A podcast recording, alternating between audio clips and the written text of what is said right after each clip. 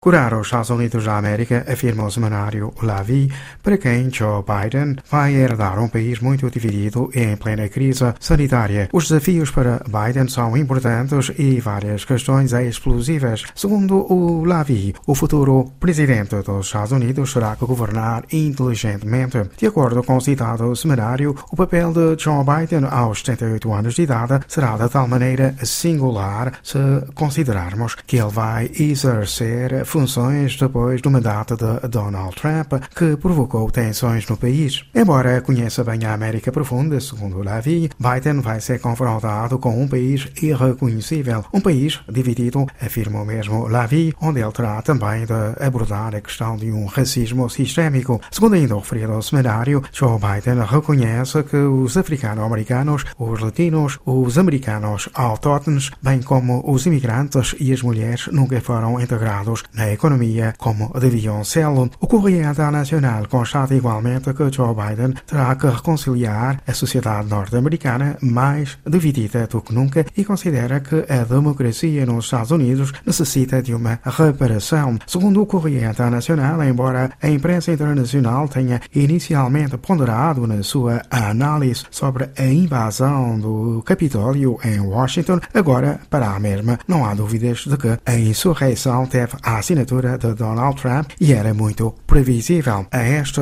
respeito, o Correio Internacional cita o jornal britânico The Guardian, que afirma o cenário que resultou na invasão do Capitólio pelos que, entre aspas, desejam restaurar a grandeza dos Estados Unidos, tinha sido construído diante de nós todos nas manifestações da extrema-direita em Charlottesville, Berkeley, Portland, bem como o ano passado, diante das assembleias de vários estados, onde manifestantes manifestantes brancos fortemente armados entraram à força para acusar os políticos de tirania e traição. Segundo Lopes, os conservadores norte-americanos consternados vão ter que assumir um presidente que ficará na história como um faccioso na origem de um dos mais sombrios dias da história da democracia norte-americana. Por seu lado, o Express fala de laboratório da conspiração e afirma que Joe Biden está confrontado com a hidra da extrema-direita e terá que fazer da luta contra o terrorismo interno uma prioridade. Contudo, afirma o L'Express, os que falam de declínio dos Estados Unidos enganam-se. É verdade, disse o citado sumário, que os Estados Unidos estão divididos, mas o seu regime está longe de ser moribundo. Enquanto isso, frente aos Estados Unidos,